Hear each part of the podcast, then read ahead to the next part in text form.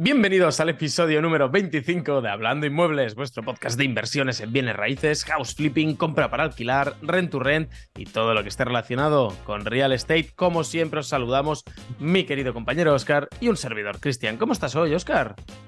Buenos días, buenas tardes a todos, bienvenidos una semana más a vuestro podcast favorito de bienes raíces y yo me encuentro de maravilla. Hoy voy de...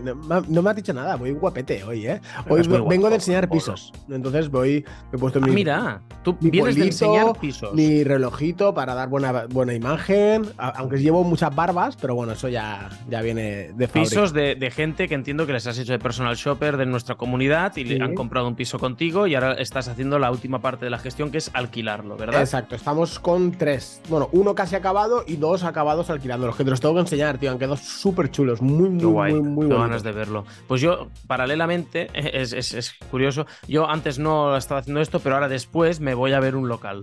Así que mira, hoy, hoy va al día, va de, de bienes raíces completamente. A tope. Y bueno, el capítulo que traemos hoy va a oh. ser Canelita en rama, oh trabajo de investigación, más experiencia y vamos a dar unos consejos muy buenos. Bueno, básicamente te vamos a explicar todo lo que sabemos, la información que hemos ido recopilando durante todo este tiempo. Hemos buscado y, como muy bien ha dicho Oscar, investigado sobre qué podemos hacer y qué no, porque depende de lo que hagas, la vas a liar de una manera que va a ser peor.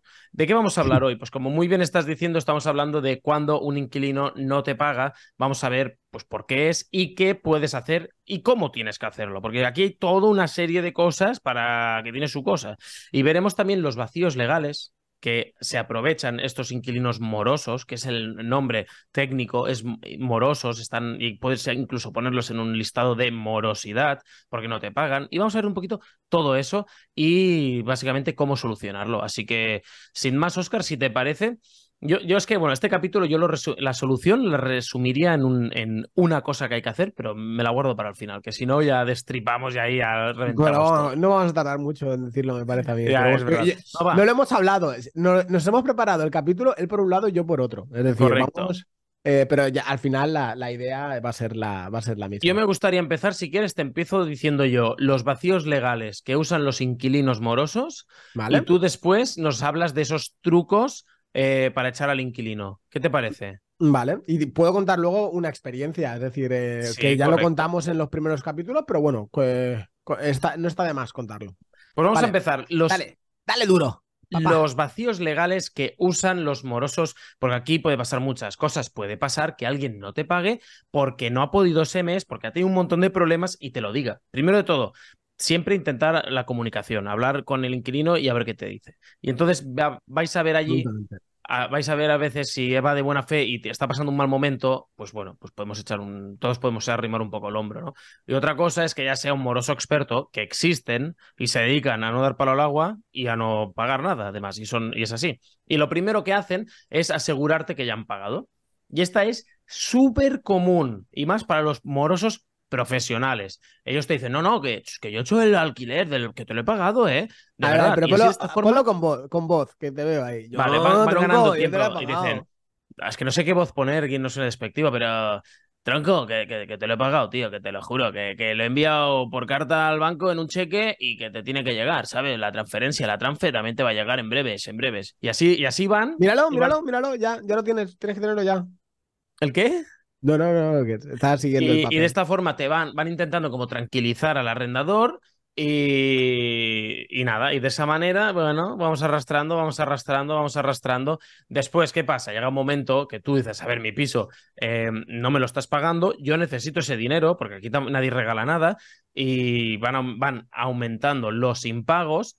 Entonces, normalmente lo que hace el moroso es te, hace ghosting. Básicamente desaparece. Deja de contestarte, no te contesta las llamadas, no te contesta a, los correos, no te abre la puerta y se queda dentro haciendo ver que no está. Y claro, ahí es cuando tú te vas cabreando y es donde tienes que frenar. venga, vamos a conocerlo todo, que luego Oscar nos da todos los trucos de qué hacer. ¿Qué hacen después? Cuidado, porque tú ya te cabreas y dices, vale, pues voy a denunciarlo porque estoy harto. Eh, ¿Qué hacen entonces? Siguen siendo invisibles, ignoran las notificaciones judiciales, saben perfectamente cómo hacerlo. Y es que cuando no recogen la notificación judicial, pueden ir retrasando la fecha del juicio y así, en consecuencia, el desalojo. Una vez se les notifica, se empieza a contar un plazo de 10 días para que se oponga la demanda y ahí empieza el inicio del, del proceso oficial y todo esto. Lo normal que es que no pueda ser notificada esa demanda, porque siempre hay ausencia o negativa a recibirla, que esto ya es la hostia, que puedes decir, no, no, este papelito no me interesa, lo siento, llévatelo para Uh, casa. Juzgado, juzgado. uh, Juzgado, no me gusta. Pues esto puede pasar. Y en estos casos, claro, pues la ley hace una búsqueda pues en su DNI, en su carnet de identidad, seguridad social, todo lo que encuentre, ¿vale?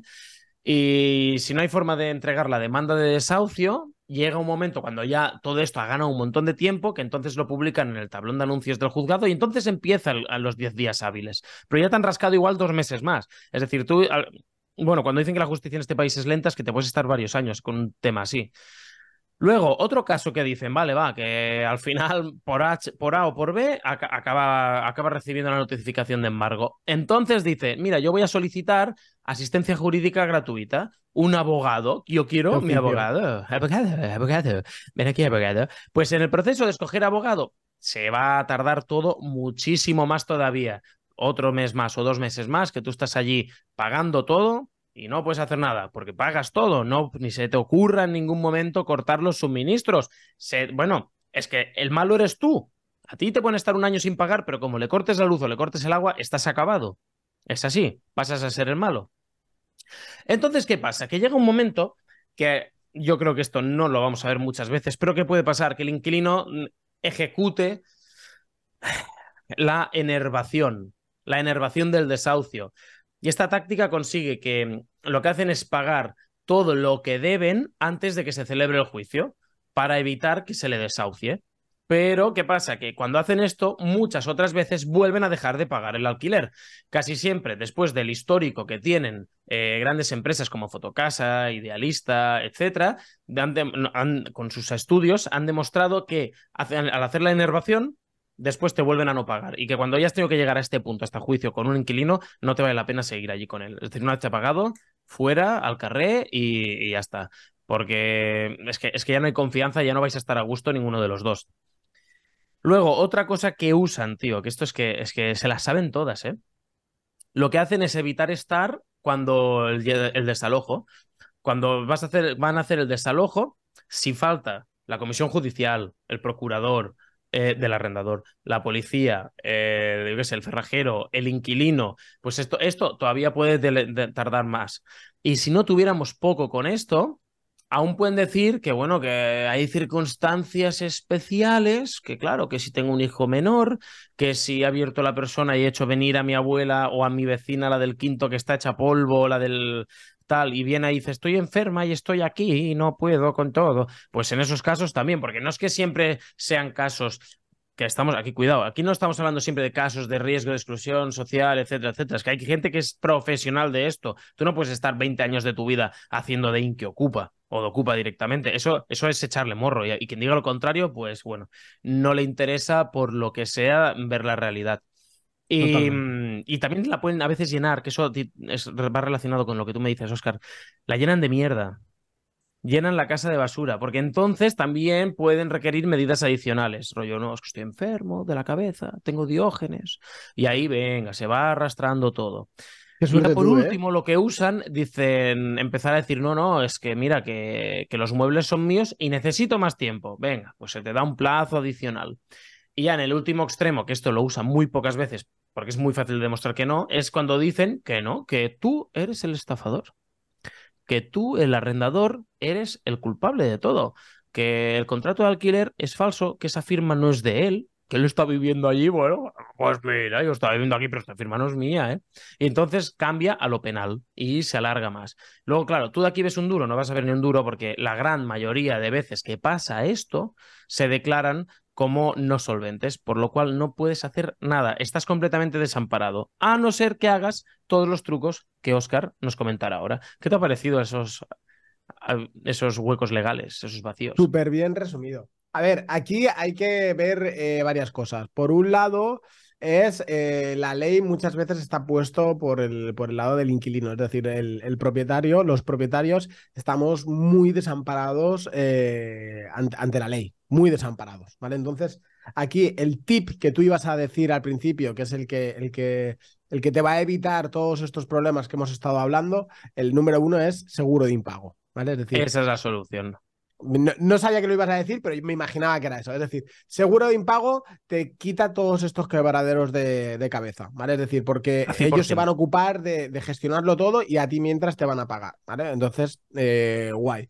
Entonces ya por ahí ya te, te, por un lado el seguro de impago te filtra a los, a los inquilinos y por otro lado si llegara el caso de haber alguna problemática de este estilo, pues no tienes que utilizar recursos legales tuyos, sino que los pagan ellos, los abogados, los procuradores, etcétera, cerrajeros, etcétera, te cubre hasta vandalismo, es decir, si luego te destroza la casa te cubre hasta 3.000 o 5.000 euros de vandalismo, tienes un montón, dependiendo de También tienes defensa penal, ¿no? Eh, también, ¿qué más? Había más cosas aún. Bueno, asesoramiento, asesoramiento jurídico. Hay, hay 800 cosas. Es la limpieza, eh, pérdida incluso de alquiler debido a incendio, a saber las movidas que se han encontrado, tío. Imagínate. Eso para ellos, para las empresas de seguros de impago es un negocio redondo, ¿eh? Es decir, porque a lo mejor de cada 100 le salen dos o tres así. Claro, pero y nosotros, yo, yo, como arrendador estoy hiper tranquilo con ese seguro. Ese seguro te...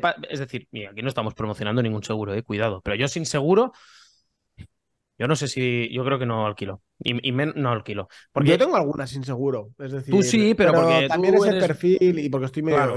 pero yo de primeras ya lo que veo es, vale, si pasas el seguro, pasas un filtro. Ya, ya no lo has liado anteriormente, para empezar.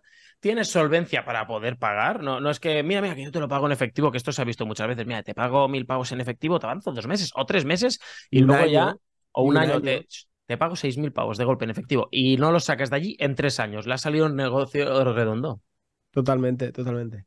Esa es la, la, base número uno. Luego, eh, el, número dos, que es donde falla mucha gente, que esto en el, en el curso que tenemos nosotros ahí en, en inversores.club, el mejor curso de bienes raíces. Vamos a hacer un poquitín de promoción. Venga, el mejor curso de bienes raíces por solo 10 cochinos euros. Es decir, hay gente que está pagando 2.000 euros por un curso y nosotros lo donamos a la gente, que ha pagado donamos nuestros conocimientos. Gente que ha pagado cursos caros, luego han visto este y se han cagado y se han estirado de los pelos de cómo no descubrí esto antes. Y gente que está aplicando el curso y que igual hacemos incluso compras conjuntas a lo loco, es decir, que ojo, que todos dicen, hemos aplicado todo esto, esto, esto, esto y he encontrado esa ganga. bueno, bueno, muy bien, no, no, no, vamos a darnos más publicidad, pero bueno, eh, la cuestión de, mm, vale, eh, a la hora de seleccionar un inquilino, ¿vale? Es decir, eh, sí, puede estar guay que el seguro te diga, este inquilino es apto, ¿vale? Pero realmente el, seguro ve un número de DNI, ve unos ingresos, ve una proporción de ingresos versus lo que es el alquiler Sí, lo de la situación de vulnerabilidad y todo ello. Eh, ve, unos ingresos eh, contra lo que es el, coste del alquiler y em, ve si tiene deuda. Es decir, punto. Ya está, el seguro no te hace nada más. No, no sabe la persona, ni te sabe la historia, ni te sabe tal. Entonces, tú como arrendador, tu obligación es tener un, como una especie de checklist de preguntas que podéis hacerles de, eh, para conocer a la a conocer a quién va a vivir, ¿vale? De hecho, eh, hay muchas causísticas, ¿vale? Es decir, hay muchos, tenéis que definir primeramente cuál es vuestro target, es decir, cuál es vuestro eh, objetivo a la hora de, alquilar, ¿vale? Porque es decir, eh, podéis tener, vivir en una zona turística como vivimos nosotros y el target que uno nosotros tenemos dos targets en particular, que esto lo decimos mucho, son jubilados extranjeros, holandeses, belgas, ingleses, alemanes. Por la zona donde inviertes tú, eh, cuidado. Exacto, la, zona donde invierto yo, ese es el target, 50% eh, es ese target y el otro target que tengo son parejas jóvenes, parejas jóvenes de 23 a 28 años más o menos, independizan por primera o por segunda vez y eh, como norma general suelen cuidar mucho el, piso. Entonces son las dos cosas que me gustan, las parejas jóvenes que trabajen los dos, que lleven tiempo, una estabilidad económica, etcétera. Esos son los targets que, que me gustan. Luego hay una cosa que es a lo mejor eh, lo pueden decir, em, no sabría decir em, la manera. Bueno, yo, lo explico y tú, ya, tú me vas a decir el qué es. Eh, esto me lo enseñó una inmobiliaria, que fue un truquito muy bueno, que es, si te viene una pareja de, vamos a poner X años, 40 años, 45 años, con un hijo de 10, 12 años, con la cultura de compra que hay en España de vivienda habitual, que se, tu, eh, tu forma es estudia, trabaja, encuentra tu trabajo, encuentra tu familia, mujer, cómprate una casa, ¿vale? Entonces, si tienes una persona de 40 o 45 años que no tiene casa, eh, ¿por qué? Es decir, tienes que hacer la pregunta del por qué. Entonces, igual que te la haces tú, o sea, tienes que hacer al posible inquilino que vienen, oye, y escucha. Entonces, si te vienen con algún rollo raro, ya red flag, es decir, bandera roja, eh, atentos, ir con cuidado. Y si se puede elegir otra cosa, pues, pues casi que mejor. Que te cuenten una historia que tiene sentido, pues yo, eh, un claro ejemplo, unos amigos de, de, mi mujer, oye, no, es que me he ido 10 años a trabajar a Alemania, eh, he ido a hacer dinero y ahora pues me quiero volver a casa y para volver a casa pues necesito una casa. punto. Es decir, vale. Le dices, bueno, te fuiste a Alemania para hacer dinero y luego volverte para comprar una casa, ¿no? Sí, sí, sí. Vale. ¿Cuánto dinero tienes para, para.? Es que yo lo hago así, lo hice así con uno y no me corté ni tres. ¿Cuánto dinero tienes? Bueno, tal, te empiezan a dar bases. Yo digo, para decírselo al propietario, ¿serías capaz de aportar un certificado de, de, saldo de la cuenta? Para decirle, oye, no, es que viene de Holanda. Pues el chico este que me dijo, viene de Holanda. Digo, viene de Holanda, eh, tiene este dinero en la cuenta bancaria porque ahora viene y ya va a comprar el piso porque ha estado unos años trabajando ahí. Me dijo, no, y dije, vale, no hay problema. Yo digo, esto, yo soy el dueño, pues tal. Me pasó la documentación, digo, pásame la documentación, ya por curiosidad, lo mandé al seguro y evidentemente el seguro dijo, dijo, Nay, Nay, dice, aquí eh, tenía, tenía deuda. Es decir, Amigo. Por, el DNI. Entonces, que esas causísticas no siempre. De hecho, el claro ejemplo son tus inquilinos, Cristian. Correcto, vamos a hablar de mi caso. Tus inquilinos son una pareja de ella, no sé cuándo, tendrán sobre los 40 años más o menos, sin hijos, con una mascota, que siempre han vivido pues en casa o de un familiar o tal, porque son de son familias de con poder adquisitivo alto y pues mi hermano tenía esta casa, mi hermano tenía esta casa y por situación laboral se tuvieron que trasladar y se alquilaron ahí. Buen trabajo, él 20 años en una empresa, que trabajaba para el ayuntamiento, si no recuerdo mal. sí, sí, bien, bien. Ella también se acabó de estudiar y trabajó. Ella trabaja en un hospital. Entonces, es decir, te cuentan la historia y dice, no, no, dice, si yo vivo en casa de mi hermano, dice, dice no alquilo el piso, dice, porque es que no me ha hecho falta. Dice, ahora lo que pasa es que yo estoy acabando de estudiar y me voy a ir a trabajar a este hospital, a hacer las prácticas en este hospital. Entonces, si salen bien las prácticas, luego me quedo aquí. Y entonces, esta localidad me queda justo en medio de donde vivo, a donde trabajo, donde tal. Me contó esa historia, la, la escuché y dije, hostia. Y de hecho, de 15 inquilinos que habían posibles, yo le dije a Cristian, digo, estos. Yo digo, si, si puedes, estos, pasamos seguro de impago, seguro lo, lo, aprobaron sin ningún tipo de problema. Tal cual. no hay que eh, juzgar a todos con el mismo patrón, sino que hay que hacer muchas preguntas. Sentido común un poco, sentido común, sensaciones también. Exacto. Y luego preguntar ¿dónde, viven actualmente. Es decir, eh, una pregunta que me gusta hacer mucho a mí es, eh, vale, ¿cuándo queréis entrar a vivir? Y cuando te dicen ya o lo antes posible, ya es como, mmm, ya me, me chirría un poquitín los oídos. Digo, vale, pero ¿dónde estás viviendo ahora? ¿Estás viviendo de alquiler? ¿Estás viviendo con un familiar? Cuéntame un poquitín. No, es que estoy viviendo de alquiler. Y yo digo, vale, y, no das ese tiempo de, Yo eso digo, vaya de huello, digo, no das ese tiempo de margen. No, porque quiere vender la casa. Y digo, vale, pues entonces, ¿me puedes dar el teléfono de tu casero para preguntarle, para que nos den, pedir referencias? Es decir, que no tengáis miedo.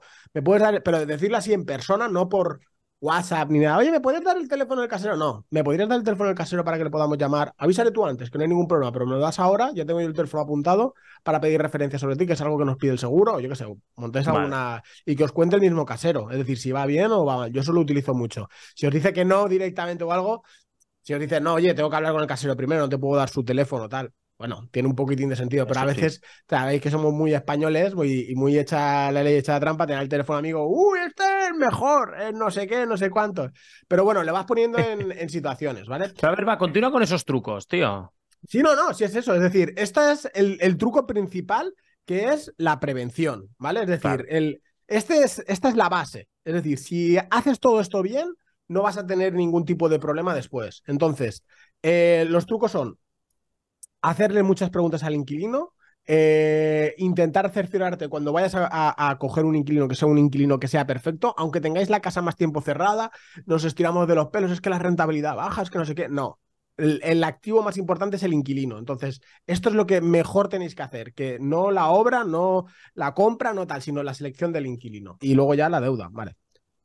Pero bueno, aquí también hay opciones cuando no te están, si no lo has hecho bien o ya lo habías hecho antes de escucharnos, pues primero de todo tendrías que empezar enviándoles un burofax para que quede constancia en, el cual les dices, oye niño, bueno, primero de todo hablar con ellos y luego si no, um, un burofax que le indiques la cantidad de dinero que te debe y, todo lo que haya extra. ¿Vale? Entonces con eso ya tienes luego de cara a un juicio, ya tienes pruebas con las que legales, porque allí queda constancia. Claro, Ese luego- es el, el- el requerimiento de pago, es es a lo que te Claro. refieres. Es Sí. decir, primero, eh, esto es la, la parte de prevención. Ahora vamos a ver eh, al, al turrón, que es cuando, oye, es que no me está pagando, ¿vale? Entonces, primero de todo es hablar, ¿vale? Es decir, hablar y hacerlo a buenas. Oye, ¿qué, qué es lo que pasa? Tenemos el claro ejemplo de tu inquilina también. Oye, es que se me olvida. Y Sí, tal decirle, cual. oye, pon transferencia automática, que más, cuando, cuando son siete meses, lo, lo mismo, pagar el 15 porque se lo olvida, porque sabemos que tiene dinero y se lo olvida, le mandas el mensaje y en el mismo momento que le mandas el mensaje hace la paga. transferencia. Ya sabemos que es despistada, no pasa nada. sí, sí. Pero hay gente pues, que puede tener un problema pues, por el trabajo, por, por lo que sea, ¿vale? Y te dice, oye, no puedo pagarte ahora, eh, te pago tal día, ¿vale? Entonces, estipular ese, ese plazo. Si, no, si llega ese plazo y no, pues si tenéis seguro de impago, ya sabéis que hay que dar parte del seguro. Si no, lo que hay que hacer es un requerimiento de pago, ¿vale? Un requerimiento de pago es enviarles un burofax indicándoles quién eres tú, el contrato y que se adeuda una cantidad pendiente que es de 500 euros, 800 euros, 1000 euros, lo que sea. En el caso de que continúe el impago y corte comunicación o deje de pagar o ya vaya más, esto ya os va a servir para hacer el juicio, ¿vale? Es decir, Claro. ya para hay que, lo que hay que hacer el siguiente paso es denunciar. Cuando antes se denuncie, pues antes acelerar los pasos. También hay que ver la- la- las voluntades, ¿vale? Es decir, luego otra parte de- del problema que tienes es que esta gente normalmente, si son de los profesionales, es otra fiesta, ¿vale? Es decir, va- aquí vamos a centrarnos a, a un inquilino que realmente ha tenido un, un simple problema por lo que sea. Pues a veces te van a estirar el chicle, te van a estirar el chicle todo lo que puedan y más. Pero a veces lo más fácil es hablarlo. Es decir, oye, mira, si no puedes pagar, no hay ningún problema, eh, te vas, aunque te queden seis meses de contrato, te queden tres meses de contrato, yo lo primero que te dije, lo que no quiero son problemas. Entonces, si no puedes, no hay ningún problema, vete, te condono este mes, porque esto es más fácil, perde- perder un mes, Y decir, oye, te condono este mes, no me lo pagues, pero si te vas el día uno, ¿vale? Y no, y no hay ningún problema. Y hay gente que soluciona así. De hecho, Cristian y yo, bueno, lo contamos cuando el chico este que tenía Diógenes en la casa de mi abuela, que tuvimos todo el rollo este, pues al final fue negociando con él. Se tenía que ir, no se quería ir, se tenía que ir, no se quería ir. Y bueno, luego descubrimos el pastel, pero al final, casi llegando a los extremos, ¿vale? A, los, a los muy extremistas, pero le dijo, oye, te pago una semana de hotel hasta que te dé la casa nueva. Yo le pagué 100 euros de hotel para que se fuera, lo llevé yo al hotel y me dio las llaves. Y, pudimos recuperar la vivienda así. Para intentar evitar el juicio. Es decir, porque si nos metemos en denuncias y juicios, se dilata. Es decir, ahora estamos hablando en torno, si lo hacemos rápido, cuando es el, al mes, estamos hablando de torno de seis a nueve meses. Es lo que, lo que puede llegar a, a- a demorarse todo ello, ¿vale? Entonces, esa es una solución. Cortar los suministros, como bien ha dicho Cristian, nunca, ¿vale? Nunca. Pero claro, aquí venimos al paso número de la prevención, número uno. Lo Claro. que tenéis que hacer siempre que contratéis un, tengáis un inquilino, hay una solicitud de cambio de titular online, de, ponéis en, nosotros que tenemos Iberdrola en esta zona, ponéis en Google, eh, cambio de titular PDF Iberdrola, os sale el PDF, yo, yo ya me llevo el PDF ese impreso a la firma. Entonces, con el CUPS y todo, se rellena, lo firma y conforme lo, lo firma el cliente, yo pongo la luz a su nombre directamente. Así que si no hay luz, es problema de él porque va, va a su nombre, no va a tu nombre. El agua, pues si podéis cambiarlo, es fácil en vuestra localidad cambiarla, si no, no. ¿vale? Pasa que nuestro hacer- caso- haciéndolo así te pueden hacer una putada y es que te cancelen los servicios y luego tienes que hacer el boletín y todo otra vez, ¿no? No hay no, casos que porque el eso. boletín eh, va por tiempo. Va, no, va por- no va vinculado a la persona, sino va Solo pasa con los, con los edi- mm, pisos viejos que si te lo cancelan, luego había, había alguna movida así. ¿eh? Pero eso era antiguamente, antiguamente, que la deuda se quedaba en el domicilio. Entonces tenías que pagar la deuda para que te pusiera la Sí. luz, pero eso lo cambiaron, pero eso hace un montón de años ya. Vale, vale. Entonces, la deuda va, de hecho, el caso este de- del inquilino este del, Sí. del de Diógenes, la luz iba a nombre de él y de hecho aún nos llaman a nosotros, tienen como 400 o 500 euros de deuda, nosotros llamamos, dimos de alta la, la luz de nuevo, oye, que queremos dar de alta el suministro. Hombre, pum, pum, pum, pagas el alta, que te toca pagar 80 euros o, o lo que sea, de 80 a 190, que es eh, como se levante el que te haya cogido el teléfono. Estoy pensando, no pues es- esto no lo he hecho yo con, con el piso de Alicante, no lo he hecho, ¿no? Sí, sí que está hecho. Sí.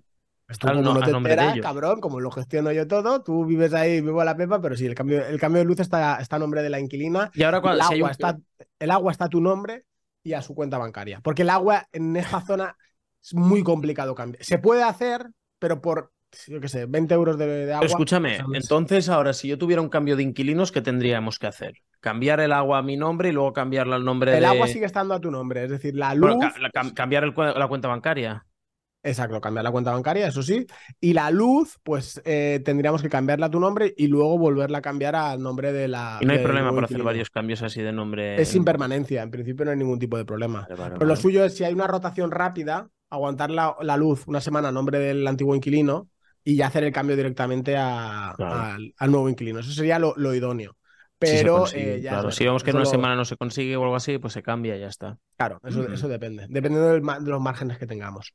Ah, bueno, y Eh, también se- a mí se me había olvidado decirlo antes, pero ni se os pase por la cabeza de amenazar Hostia. ni insultar, porque se, se considera insultar ahora, se considera violencia verbal. Y ya no hablemos de la violencia física, porque si no, mm, tenéis todas para todas las de perder, absolutamente todas. Y ni se os pase por la cabeza tampoco, ni iros a buscar con palos, intimidar, ni cosas así, ni cambiar la cerradura. No se puede. Solo un juez puede declarar lo contrario y que se pueda cambiar la cerradura. Porque si no representa que el piso es eh, el derecho de uso lo tiene el inquilino, aunque no te pague. Totalmente. Y creo que nos dejábamos una, ¿vale? Luego hay un truquito, ¿vale? Que se puede poner dentro de los contratos, que si queréis lo podemos dejar en la descripción, que es poner una cláusula de morosidad, ¿vale? ¿Cómo era? Cláusula antimorosidad, ¿vale? Y Sí. cómo añadirla en el contrato. Es básicamente meter una cláusula que decir, oye, que en caso de que me dejes de pagar, vamos a notificar a, en este caso, a Idealista, que eh, eres un deudor. Y Y entonces... no podrás alquilar nada desde su plataforma con tu nombre. Exacto. Es decir, a efectos de verdad, ¿cuánto funciona eso? Pues probablemente poco. Es decir, pero, Nadie lo revisa esa base. claro, pero a efectos, a efectos reales, es decir, es un poco intimidatorio, ¿vale? Para el, el cliente. Para quien sea un inquilino normal que va a pagar y no vas a tener ningún problema, pues te lo va a firmar porque dice, yo tengo intención de pagar. A Claro. mí me da igual. Esto es como en las cripto, de decir, tienes que pasar KIC, que no sé qué, no sé cuánto. Mucha gente pone problema y yo digo, no oculto Sí, nada. ¿Dónde Sí, te mando ahí lo tienes todo. Exactamente. Exacto. Pues bueno, este ha sido el capítulo de esta semana. Creo, creo, Oscar, que les va a gustar mucho, porque esto no es solo para aquellos que digan es que tengo un piso, es para que diga quiero comprarme un piso para alquilar o una propiedad de la abuela o del abuelo o de los padres que les voy a ayudar con todo esto. Esto es, no se trata de "Ah, me encuentro en esta situación que hago. No, no, es si nunca llega el caso, ¿qué debo hacer? Pues aquí lo tenéis, una masterclass gratuita, como siempre. Si queréis más consejos de este estilo, que os ayudemos, etcétera, inversores.club, aprovechar que quedan pocas plazas y yo creo que por nuestra parte, Oscar, tenemos que dejar ir a nuestros oyentes que continúen con su vida, que bastante tiempo les hemos quitado hoy, pero ha sido de provecho. Si les ha gustado, pues ya sabéis, dejaros ahí cinco estrellitas Apple Podcast, cinco estrellitas Spotify, un like en, en- en YouTube y un comentario a ver si os, si os ha servido o no os ha servido. Así que sin más, chicos, un abrazo y que tengáis un excelente y fantástico día. Adiós. Adiós.